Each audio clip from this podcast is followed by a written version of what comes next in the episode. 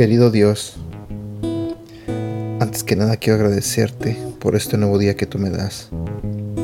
Señor, quiero pedirte que abras el corazón y la mente de las personas que están escuchando este audio en este momento. Te pido, Señor, que seas tú el que les hable a través de este devocional. Y también te pido, Señor, que bendiga sus vidas. En el nombre de Jesús. Amén. Hola, ¿qué tal? ¿Cómo estás? Buenos días. Hoy hablaremos de un tema titulado ¿Cómo controlas tu miedo? La Biblia nos dice en el libro de Isaías capítulo 43 versículo 1 y 2.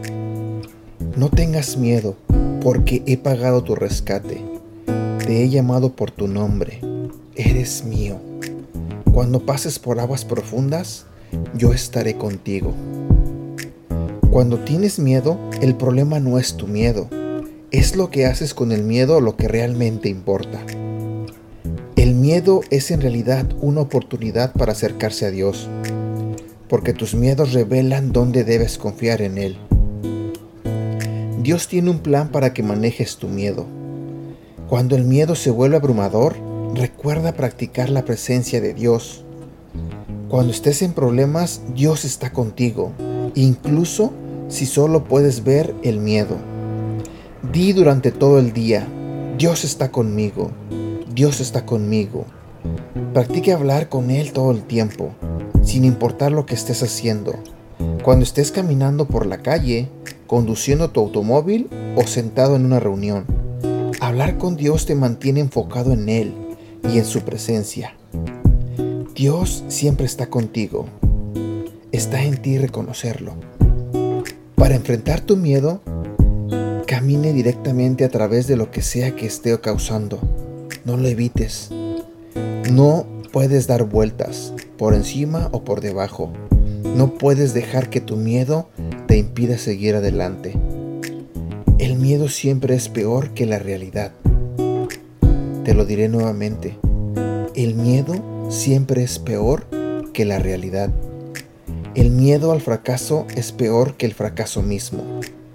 El miedo al rechazo es peor que el rechazo. El miedo a la vergüenza es peor que la vergüenza real. Hoy haz una lista de tus miedos. Luego, dásela a Dios, uno por uno. Mantén tus ojos en Jesús. Sigue avanzando y Él te cuidará y reemplazará tus miedos con su paz. Este ha sido el devocional del día de hoy de Aprendiendo Juntos. Gracias por escucharnos y no olvides compartirlos con tu familia, amigos y tus seres queridos. Te recuerdo que estos devocionales los puedes escuchar a través de Apple Podcasts, Google Podcasts y Spotify. Y te invito a que nos sigas en nuestro canal de YouTube Devocionales Aprendiendo Juntos. También te invito a que nos hagas like en la página de Facebook Aprendiendo Juntos, donde estaremos compartiendo todos estos devocionales y más. Y síguenos en nuestra cuenta de Instagram arroba devocional aprendiendo juntos. Que tengas un buen día.